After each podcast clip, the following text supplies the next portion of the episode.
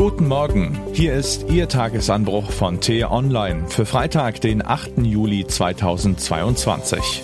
Was heute wichtig ist. Johnson hat nach einer politischen Treibjagd seinen Rücktritt angekündigt. Diese Tage haben eins gezeigt. Um das einstmals stolze Königreich ist es nicht gut bestellt.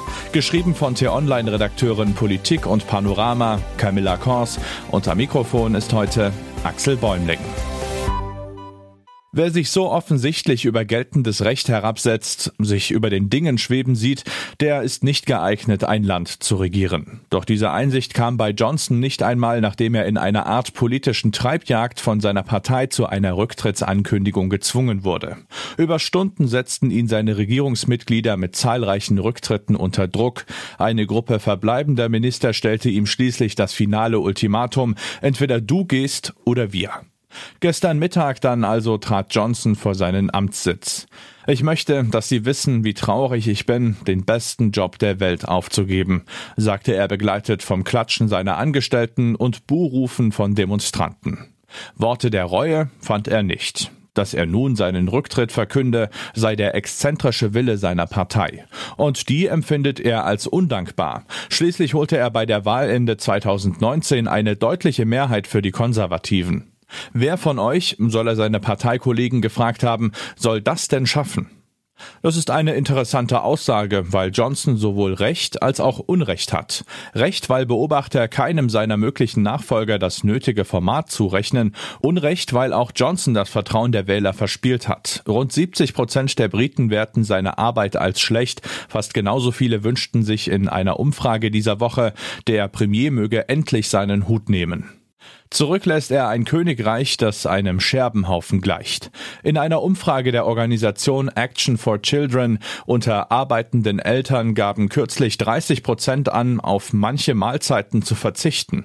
Andere ersetzten warmes Essen häufiger mal mit Frühstücksflocken. 2,4 Millionen Menschen essen teilweise über einen ganzen Tag nichts. Ökonomen warnen davor, dass sich aus dieser sozialen Krise auch eine Gesundheitskrise entwickeln wird. Allein Johnsons Schuld ist das nicht. Bereits vor seinem Amtsantritt lag die Armut auf einem hohen Niveau. Die Tendenz aber ist steigend. Das ist einerseits eine Folge der Pandemie, des Brexits und der aktuellen Preisanstiege, doch zeigten sich Johnson und seine Regierung auch unwillens, dieses Problem anzugehen. Für die jetzige Krise hatte Johnson eine andere Antwort gefunden. Wirtschaftswachstum.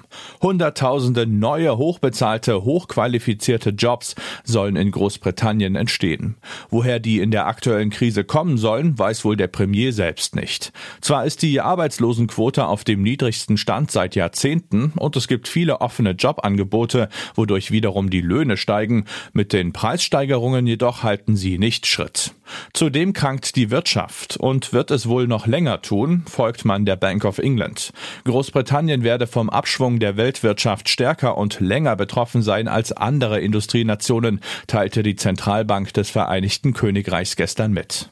Wie sehr sich die Regierung von der Bevölkerung entkoppelt hat, zeigt eine Umfrage des Instituts YouGov von vor einigen Monaten. Nur fünf Prozent ist der Meinung, die britischen Politiker geben dem Land die höchste Priorität.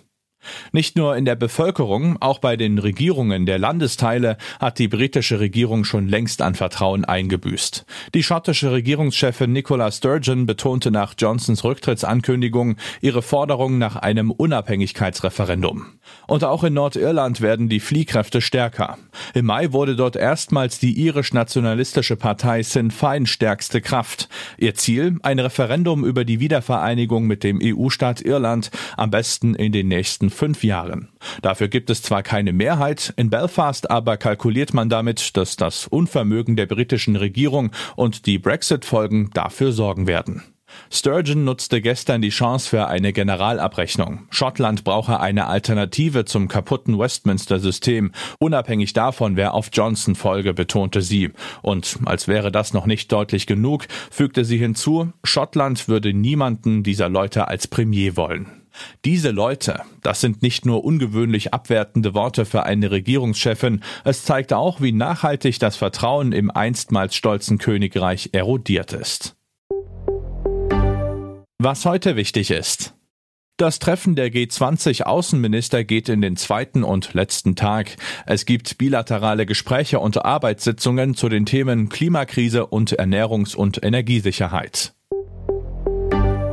Der Bundesrat beschäftigt sich heute mit der geplanten Abschaffung des sogenannten Werbeverbots für Abtreibungen. Zudem berät die Länderkammer über den Einsatz von Kohlekraftwerken für die Stromproduktion. Der Bundestag stimmt über den NATO-Beitritt von Finnland und Schweden ab, sowie über die Fortsetzung der Bundeswehreinsätze im Kosovo und in Bosnien-Herzegowina. Ist es richtig, Sanktionen für Hartz-IV-Empfänger auszusetzen? Mindestens bis Mitte nächsten Jahres soll das Arbeitslosengeld II kaum noch gekürzt werden können. Die von der Ampelregierung vereinbarte Regelung wird von T-Online-Lesern kontrovers diskutiert. Das war der T-Online-Tagesanbruch, produziert vom Podcast Radio Detektor FM. Immer um kurz nach sechs am Morgen zum Start in den Tag. Auf t-online.de-tagesanbruch können Sie sich auch kostenlos für den Newsletter anmelden. Vielen Dank fürs Zuhören und Tschüss.